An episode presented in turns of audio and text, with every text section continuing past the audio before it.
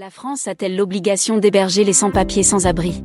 La France est connue pour abriter des centaines de sans-papiers, dont certains sont sans domicile fixe.